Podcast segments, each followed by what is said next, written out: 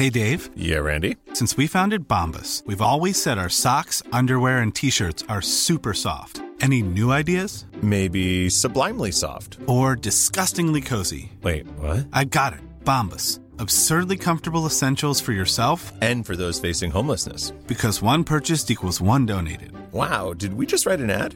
Yes. Bombas. Big comfort for everyone. Go to bombas.com slash ACAST and use code ACAST for 20% off your first purchase.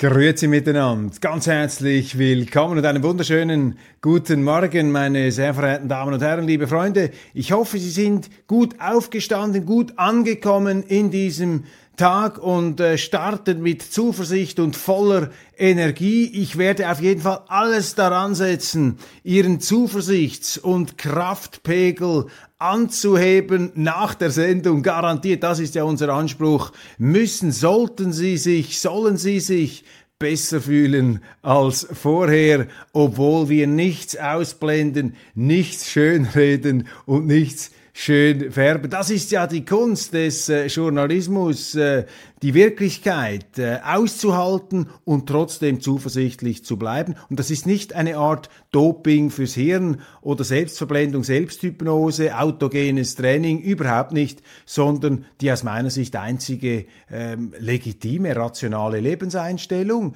In allen Dingen ist die Zuversicht der Verzweiflung vorzuziehen. Und Weltwoche Daily, meine Damen und Herren, wir motivieren uns ja hier gleichsam gegenseitig, ist das tägliche gesprächstherapeutische Pflichtprogramm. Ja, ich bin ein Gesprächstherapeut.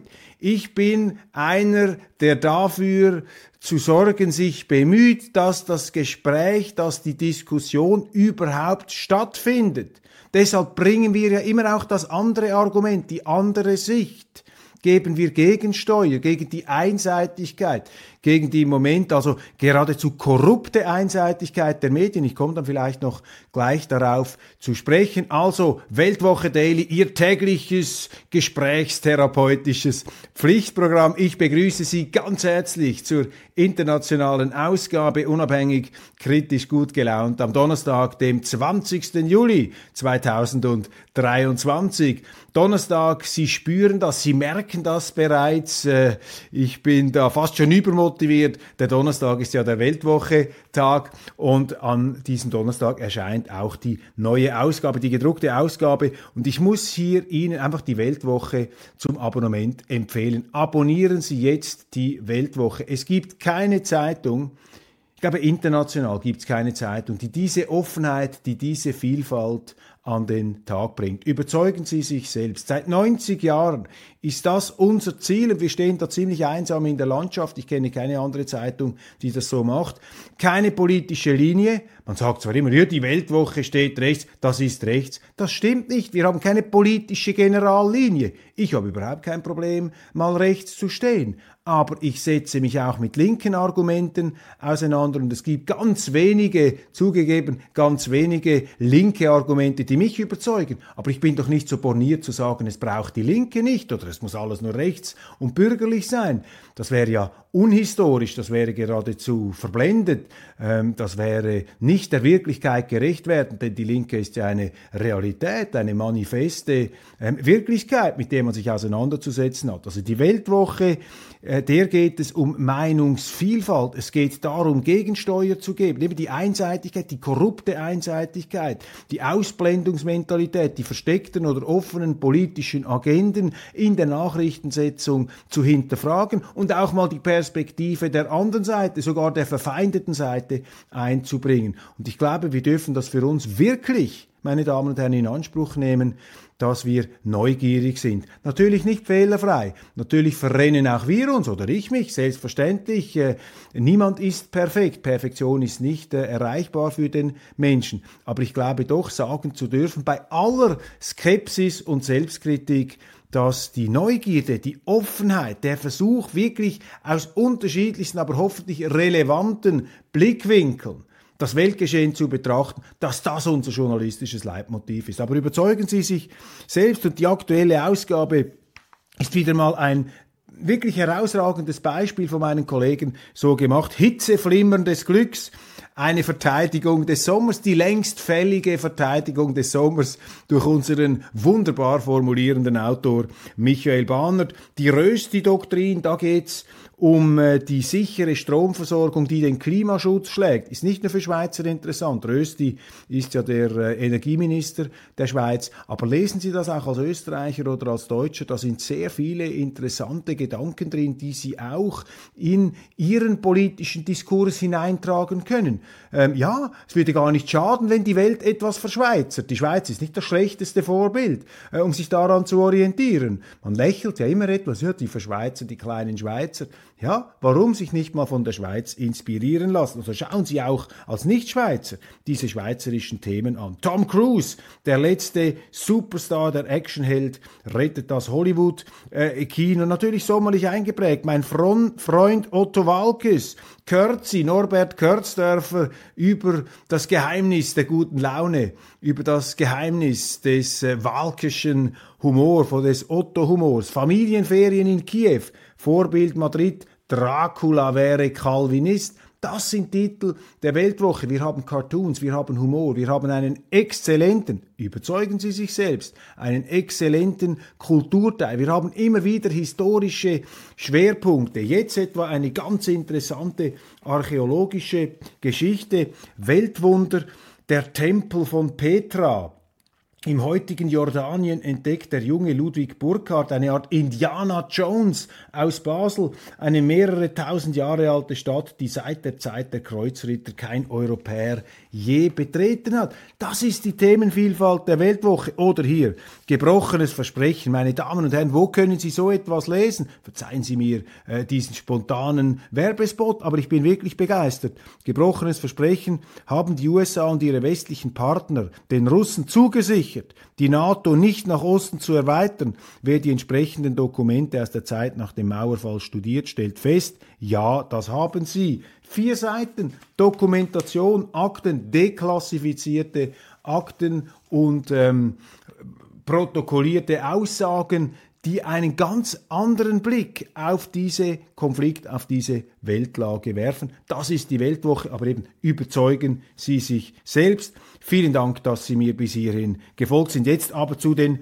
Nachrichten. Kronenzeitung in Österreich, die Schlagzeilen. Langhart blutig scheitert die ukrainische Gegenoffensive gerade. Die Gegenoffensive der Ukraine läuft zäh. Dem US-Militär zufolge liegt das aber nicht an den russischen Streitkräften, sondern vielmehr an explosiven Hindernissen am Boden. Im Westen wächst die Nervosität, während Russland weitere Drohkulissen aufbaut. Ja, dem US-Militär zufolge natürlich haben die Russen überhaupt nichts damit zu tun, dass diese Gegenoffensive zäh läuft.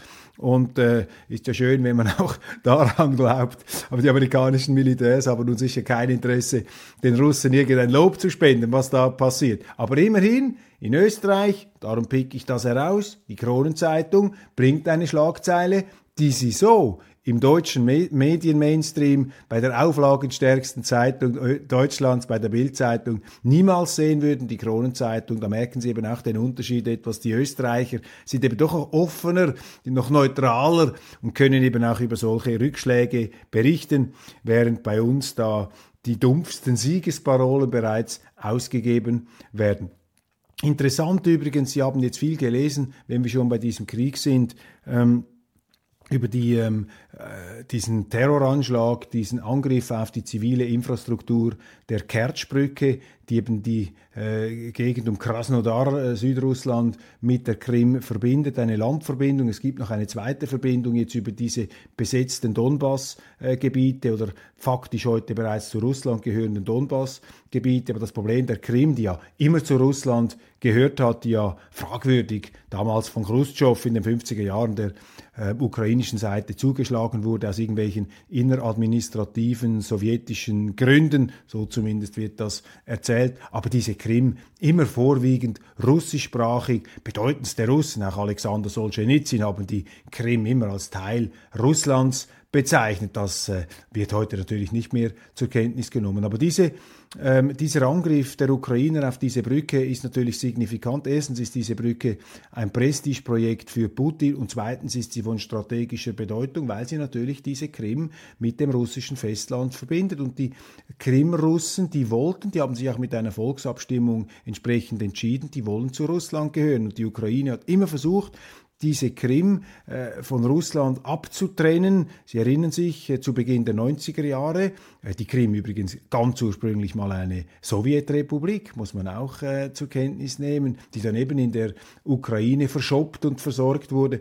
Ähm, damals nach der Ausrufung der unabhängigen Ukraine hat die ukrainische Regierung äh, die Wasserversorgung ähm, abzublocken versucht gegenüber der Krim. Also da gibt es auch schon Jahre zurückreichende Konflikte. Und dieser Angriff, vermutlich mit einer Unterwasserdrohne oder mit einem Jetski, einem ferngesteuerten, ähm, gemacht auf die Autobahn, auf diese Kertschbrücke, die übrigens ein architektonisch imposantes Bauwerk ist. Dieser Angriff ist mutmaßlich aus Odessa gesteuert worden. Ich glaube, man muss das äh, hier etwas in den Blick nehmen, weil das keine Zeitung schreibt.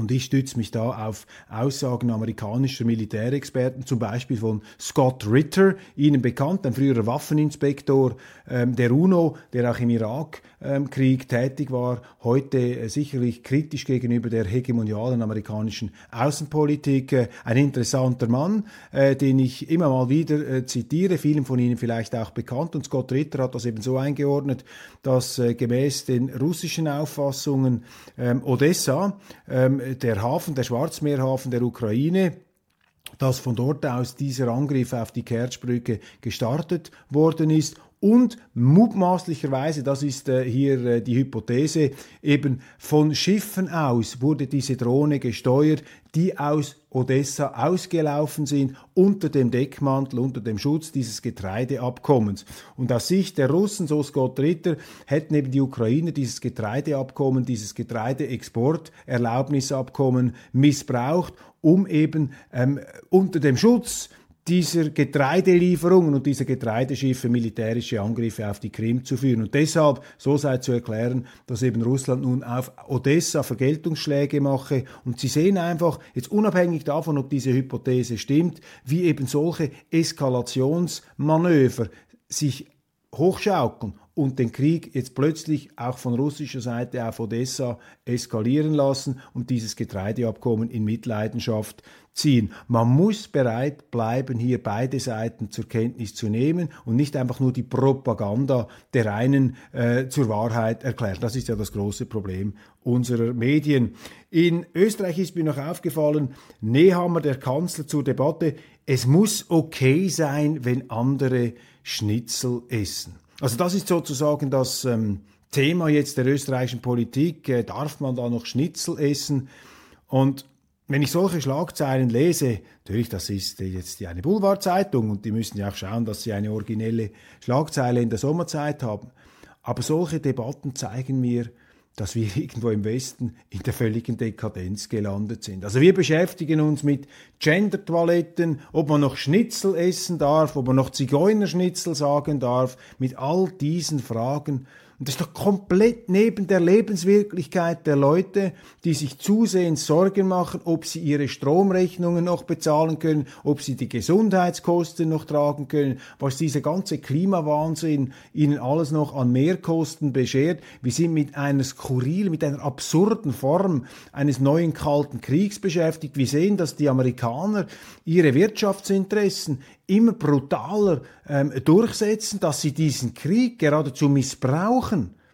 In der Ukraine, um ihre Wirtschaftsinteressen ähm, durchzupeitschen. Das beobachten wir jetzt in der Schweiz. Angriff der Amerikaner auf die Schweizer Rohstofffirmen oder in der Schweiz domizilierten Rohstofffirmen. Natürlich mit dem Ziel, diese Rohstofffirmen in die USA zu holen, wie mit den Banken. Aber wo sind da unsere Medien? Wo sind da die Auflagen und reichweitenstarken Titel? Also unsere Medien sind doch, und das zeigt die aktuelle Weltlage, ich habe das in der schweizerischen Ausgabe etwas vertieft, unsere Medien sind korrupt. Unsere Mainstream-Medien sind korrupt, weil sie blenden, sie, sie blenden aus, sie verstecken Fakten.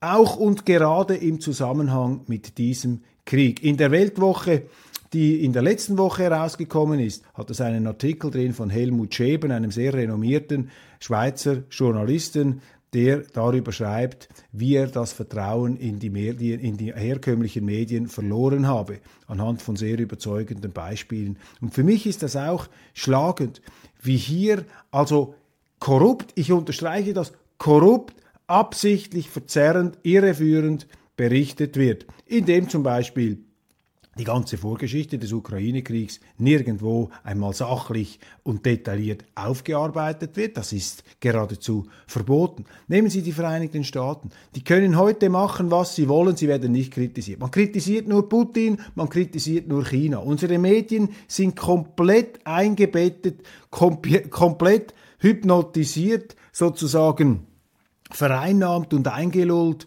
von diesen amerikanischen Hegemonialerzählungen, von dieser Großgeschichte von diesem äh, Hollywood-Panorama-Gemälde, ähm, dass eben die Welt sich jetzt aufspaltet in Autokratien und in Demokratien. Man versucht uns einzureden, dass die Welt hier sich massiv entwestlicht und dass die Chinesen und die Russen unsere Feinde sind. Das Gegenteil ist doch der Fall. Meine Damen und Herren, will mir jemand erzählen, dass die Russen und die Chinesen von heute weniger westlich seien als vor 50 oder 60 Jahren? Haben eigentlich unsere Medien und unsere Politiker Politiker komplett den Verstand verloren, meine Damen und Herren.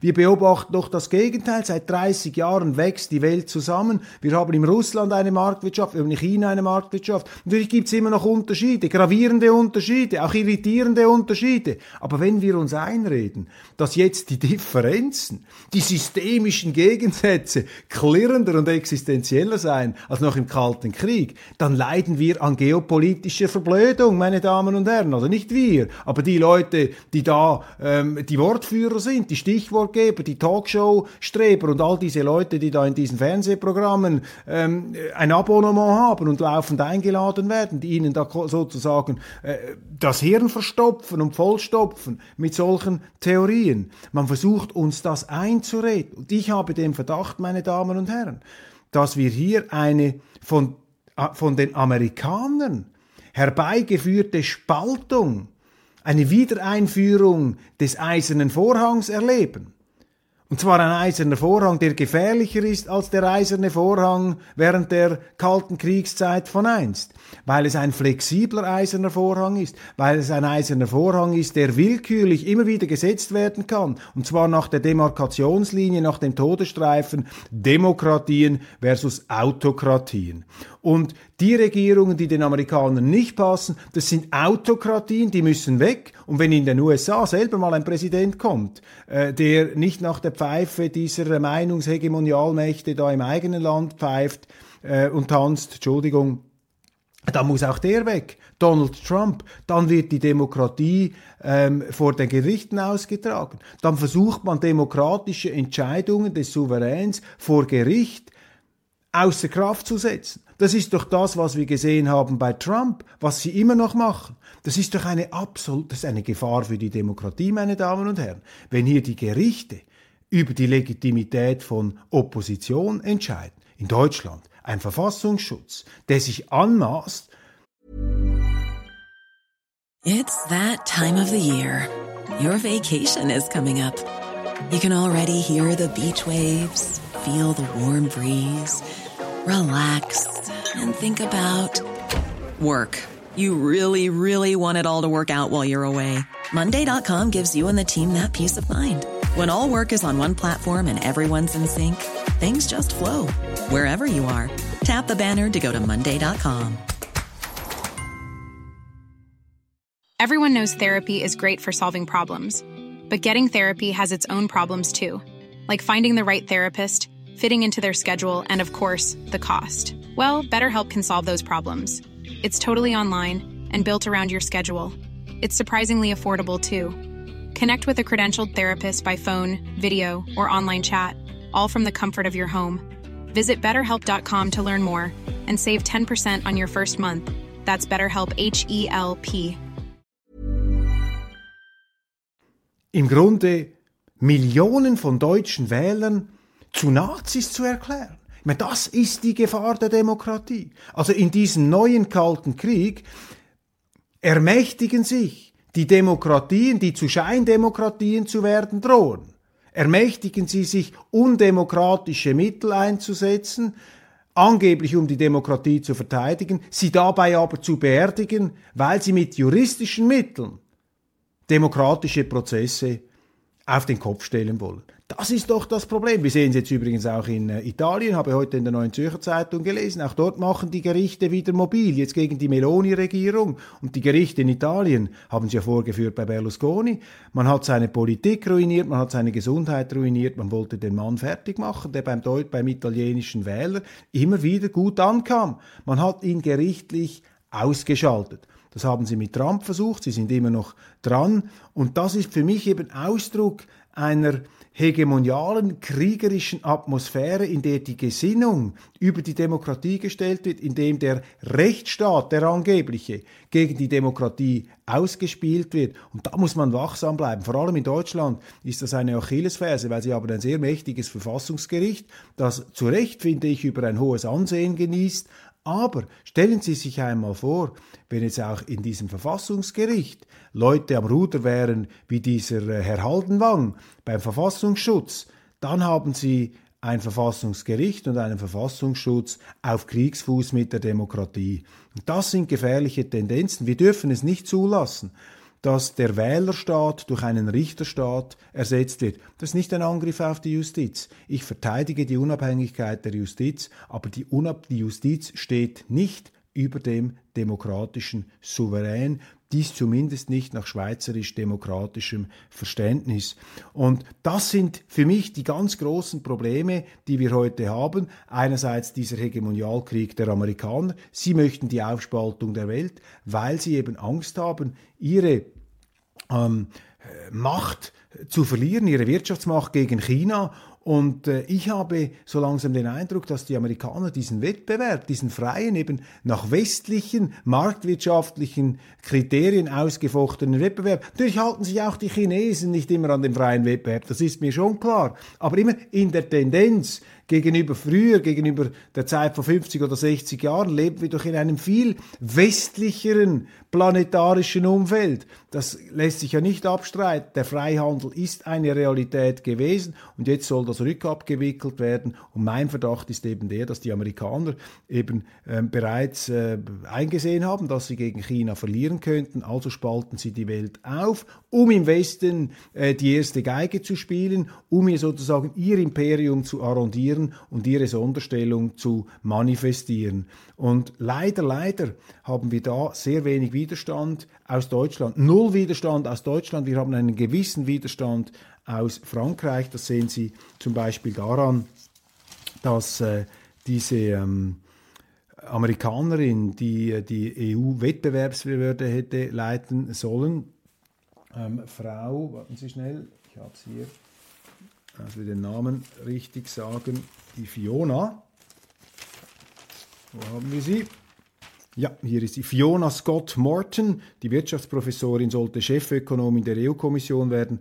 Das war Frankreich nicht genehm. Zum Glück war es Frankreich nicht genehm. Stellen Sie sich einmal vor, die EU bestückt sich da mit Amerikanern. Also wenn es einen deutlicheren Ausdruck, ein Sinnbild dieser lakaienhaften Willfährigkeit gäbe der Europäischen Union, der von der Leyen EU gegenüber Amerika, dann wäre es diese Personalie gewesen. Und ich hätte mir gewünscht, dass die Deutschen hier Widerstand leisten, dass die Deutschen gesagt hätten, das wollen wir nicht, wir wollen eine europäische Lösung für diesen Posten. Aber die Deutschen sind im Moment mit dieser Regierung, mit diesem Personal nicht in der Lage, hier Widerstand zu leisten. Und um es gleich äh, vorweg zu sagen, das ist für mich nicht eine Frage nur von links und rechts. Die CDU mit Friedrich Merz, um das hier ganz deutlich auch auszudrücken, ist für mich mit diesem Personal und mit diesem Programm auch nicht in der Lage, hier Deutschland wieder nach vorne zu bringen und entsprechend das Eigeninteresse zu formulieren. Friedrich Merz und die CDU müssen sich personell, äh, die CDU muss sich personell erneuern und sie muss sich auch inhaltlich erneuern. Für mich ist äh, Friedrich Merz, sind seine Leute typische mathematische, arithmetische, Kandidaten und Politiker. Sie schauen einfach, wie sie ein paar Wählerprozentchen mehr holen können. Aber diese CDU, die muss nicht an die Wählerprozente denken. Sie muss an Grundsätze denken. Sie muss ihr Programm bereinigen. Sie muss sich die Frage stellen, wofür stehen wir? Was sind unsere Schwerpunkte? Was ist unser Programm? Und diese Frage, die muss zuerst geklärt werden. Also zurück zu den Grundsätzen, weg von der Arithmetik, weg von den Prozentzahlen, hin zum Fundamentalen, zur Substanz, zum Inhaltlichen, zu dem, wo es eben los, äh, wo, wo eben die Politik letztlich entscheidend ist. Eine Frage ans Publikum. Da bin ich selber zu wenig beschlagen. Äh, könnten Sie mir, meine Damen und Herren, liebe Zuschauer, Könnten Sie mir eine Frage beantworten? Schicken Sie mir entsprechende Angaben auf roger.köppel, roger.coeppel.weltwoche.ch. Was halten Sie von dieser Streichung des Elterngelds, von dieser geplanten Streichung? So etwas wie, wie das Elterngeld, also wir haben auch Kinderzulagen in der Schweiz, aber so etwas wie Elterngeld gibt es bei uns nicht. Ich habe gespürt, dass in Deutschland dieses Thema sehr beschäftigt, aber äh, ich bin da noch nicht äh, in meiner Meinungsbildung am Endpunkt angelangt. Deshalb wäre ich Ihnen sehr dankbar, wenn Sie mir da vielleicht ein paar Angaben schicken können. Was halten Sie von der geplanten Streichung des Eltern? Geld. Rechte kommen mit Realpolitik nicht zurecht, sagt die Rechtsextremismusforscherin und Politologin Natascha Strobel. Also die Rechten seien gegen die Realpolitik. Ja, das ist jetzt eine ziemlich steile These. Da sehen Sie auch, wo diese ähm, Politologin steht. Das ist vielleicht weniger eine Politologin als eine Politaktivistin. Dann die Bregenzer Festspiele, habe ich mich ja schon in der letzten, äh, im letzten Jahr damit auseinandergesetzt, mit dieser Rede von Alexander van der Bellen, dem österreichischen Bundespräsidenten. Und auch jetzt hat er wieder etwas gesagt, wo ich ähm, etwas staunen muss. Präsident warnt vor Zerbrechen der Gesellschaft. Bundespräsident Alexander van der Bellen hat seine Eröffnungsrede bei den Bregenzer Festspielen am Mittwoch zum Anlass genommen, um auf die jüngsten verbalen Gefechte zwischen den beiden Regierungsparteien ÖVP und Grüne rund um die Debatte über normal denkende Menschen einzugehen und davor zu warnen, sich als Gesellschaft an ausgrenzende Sprache zu gewöhnen. Ausgerechnet Alexander van der Bellen, der ja die Ausgrenzung zu seinem politischen Programm erhoben hat. Es ist der gleiche Alexander van der Bellen, der gesagt hat, er würde niemals einen FPÖ-Mann zum Kanzler ähm, anloben in Österreich. Er hat gesagt, auch wenn die die Wahlen gewinnen wird, das würde ich nicht machen. Ja, was ist das? Das ist der reinste Ausgrenzung. Das ist die Ausgrenzung der Demokratie auf dem Opferaltar der eigenen linksgrünen Gesinnung. Und die gleichen Leute, die das machen, also die nicht mit der Wimper zucken, die nicht mal rot werden, wenn sie hier das Fallbeil sausen lassen und sagen, die kommen mir niemals ins Haus, die werden niemals äh, von mir, ähm, selbst wenn sie die Wahlen mit der absoluten Mehrheit gewinnen, mit der Regierungsgewalt ausgestattet. Also Alexander van der Bellen hat sich über die österreichische Verfassung gestellt mit solchen Aussagen. Und jetzt kommt der gleiche Gutmensch, Entschuldigung meine Damen und Herren, ich rede hier als Journalist, nicht als Schweizer Politiker, äh, da muss man sich etwas zurückhalten, da als äh, Schweizer Offizielle, wobei als Parlamentarier dürfen sie alles sagen, ich bin ja nicht Regierungsmitglied. Nein, aber das geht, das, das ist ja unglaublich, dass man so auftritt dieser kognitiven Dissonanz. Ich glaube, die merken das nicht einmal, die Van der Bellens dieser Welt, wenn sie A sagen und dann gleich das Gegenteil von A. Nicht ausgrenzen, indem sie ausgrenzen. Die größten Ausgrenzer kritisieren das Ausgrenzen. Also unglaublich, diese Bregenzer Festspiele sind interessant. Dann also vor allem die Ansprachen. Dann haben wir die Frankfurter Allgemeine Zeitung, eine sehr interessante Aufstellung über die Herkunft der Asylanträge und die Zahlen. Sie haben jetzt ja ähm, in der Europäischen Union 884.000 Asylanträge im Jahr 2022. Ähm, 1,2 Millionen waren es am Höhepunkt der Migrationskrise 2015, diesem Migrationschaos, wo die Deutschen die Kontrolle verloren haben, wo die EU die Kontrolle verloren haben. Warum? Weil die EU eben eine intellektuelle und institutionelle Fehlkonstruktion ist ähm, wo eben alle für alles verantwortlich sind und niemand für etwas und so können sie eben auch die Grenzen nicht ähm, sichern. Und interessant eben, also viele Flüchtlinge, Migranten müssen wir sagen, kommen aus dem Nahen Osten.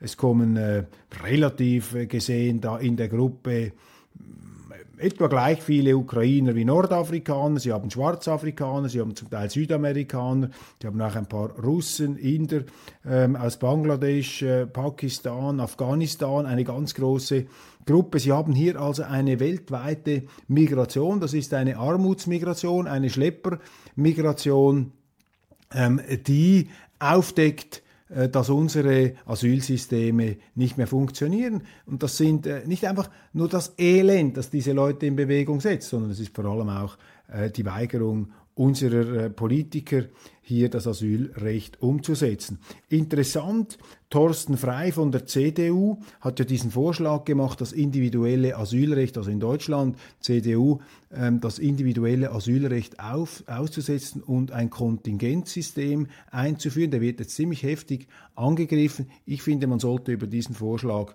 nachdenken. Interessant, was die Frankfurter Allgemeine äh, dazu schreibt, nämlich, dass die europäischen Gerichte das eigentlich unterlaufen gemäß ähm, nationalem Recht könnten sie solche Änderungen in Erwägung ziehen, aber die EU-Gerichte ähm, pfeifen da die ähm, Polizeibehörden zurück, wenn sie an den Grenzen Rückschaffungen ähm, machen oder wenn sie Leute, die illegal ins Land eingereist sind, im Landesinnen aufgreifen und dann wieder ähm, außer Landes bringen. Da ähm, kommen sie dann in Konflikt mit dem EU-Recht und das ist ein riesiges Problem, dass faktisch ein Land wie die Bundesrepublik in vielerlei Fragen überhaupt nicht mehr souverän ähm, ist und es gibt nur sehr wenige, die da entsprechend beherzt auftreten. Ähm, Ukraine-Krieg, darüber haben wir bereits gesprochen, müssen wir nicht ähm, noch weiter darauf eingehen. Dann finde ich bemerkenswert, die polnische Klimaministerin gibt bekannt, dass ihr Land gegen die EU vor Gericht zieht. Es ist die Eskalation im schwelenden Klimakonflikt zwischen Warschau und Brüssel. Warschau wehrt sich gegen das Verbrennerverbot. Ähm, die britische Armee soll umgebaut werden und zwar als globale Eingreiftruppe. Also auch die Briten hier, der Juniorpartner des globalen Hegemons, die bauen ihre Armeen jetzt zu globalen Eingreiftruppen um. Die Schweiz hat auch eine Armee, aber es ist eine Landesverteidigungsarmee, keine Angriffsarmee, die weltweit auftritt. Xi Jinping, der chinesische Präsident, der Kaiser von China, ähm, hat gesagt, dass man äh, in seinem Land einen eigenen Weg beim Klimaschutz betreten werde. Man lasse sich da nicht vom Westen die Agenda aufnötigen und man werde ähm, sicherlich die wirtschaftliche Entwicklung des Landes nicht dem Klimaschutz opfern, die sichere Energieversorgung. Und die Chinesen bauen ja massiv sehr viele ähm, Kohlekraftwerke. Gleichzeitig bauen sie auch diese Klimatechnologien aus, äh, die sogenannten. Aber ähm, das ist ja im Grunde die verantwortungsvolle Strategie. Also sie versuchen hier eine möglichst umweltfreundliche, umweltschonende Energieinfrastruktur aufzubauen, aber eben nicht etwas, das funktioniert und genügend ähm, Energie liefert, auch günstige Energie liefert, ähm, zusammenzuprügeln, zusammenzuschlagen, um es durch etwas zu ersetzen, was noch nicht genügend Energie produziert. Also die Chinesen machen es hier besser als die ähm, Europäer. Ähm, offener Rechtsextremismus in der AfD kein Hindernis für die Wählbarkeit. Ähm, der offene Rechtsextremismus ich behaupte, es gibt in Deutschland momentan keine verlässliche Definition für Rechtsextremismus. Da sind wir dann bei diesen willkürlichen Festlegungen im äh, neuen Kalten Krieg, im neuen Eisernen Vorhang. Rechtsextrem ist, was einer Regierung nicht passt und sobald man ihnen dieses Etikett anhängt, sind sie gleichsam vogelfrei, äh, können sie verfolgt und verboten werden. Und in Deutschland ist jetzt sehr interessant zu beobachten, ähm, ich glaube, der Stress ist so groß, dass die Eliten alles daran setzen werden, die AfD zu verbieten. Sie warten darauf, sie suchen Anlässe, sie suchen Möglichkeiten und dann hätten sie ein weiteres Beispiel dafür, wie eben in scheinbaren Demokratien die Demokratie juristisch außer Kraft gesetzt wird, wie wir das jetzt äh, in äh, den Vereinigten Staaten Staaten erleben, wie wir es in Italien gesehen haben und wie es immer wieder vorkommt. Letztes Thema. Wirtschaftlich unterlegene Männer sind oft sehr schlechte Partner, schreibt die Welt. ein ganz äh, wichtiger äh, Befund hier, ähm, wenn man als Mann eine viel reichere Frau heiratet, produziert das äh, ungleich mehr Probleme, als wenn ein reicher Mann eine ungleich weniger reiche Frau heiratet. Das hat hier mit der ganz spezifischen Machtbalance innerhalb von Beziehungen zu tun, wäre unter Umständen ein abendfüllendes Thema. So, jetzt aber ähm, abschließend. Ich danke Ihnen ganz, ganz herzlich für die Aufmerksamkeit. Abonnieren Sie die Weltwoche Vielfalt vor Einfalt und auch wichtig, einmal in der Woche umfassend und vielfältig informiert. Die Weltwoche genügt. Sie ist alles, was man zum Lesen braucht. Ja, in Zeiten äh, schwindender Zeit und auch Geldbudgets ist das kein ähm, unmaßgebliches Argument. Schauen Sie mal rein, es würde mich freuen und selbstverständlich danke ich Ihnen jetzt schon für die Anregungen äh, in thematischer Hinsicht und auch bezüglich des Elterngelds. Machen Sie es gut und äh, bis spätestens morgen. Bleiben Sie dabei auf unseren Kanälen. Wir haben immer wieder interessante äh, Themen und ähm, Inputs aus äh, eben meinungsvielfältiger Sicht.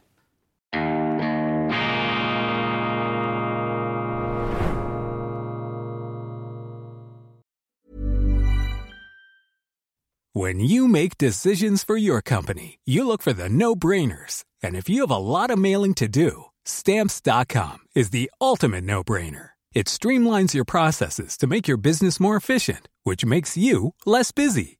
Mail checks, invoices, legal documents, and everything you need to keep your business running with stamps.com.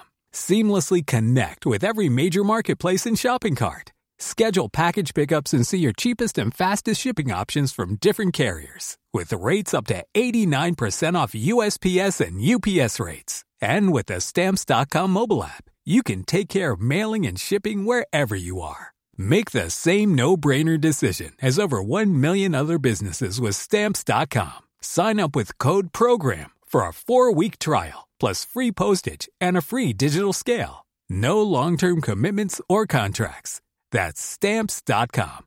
Code program.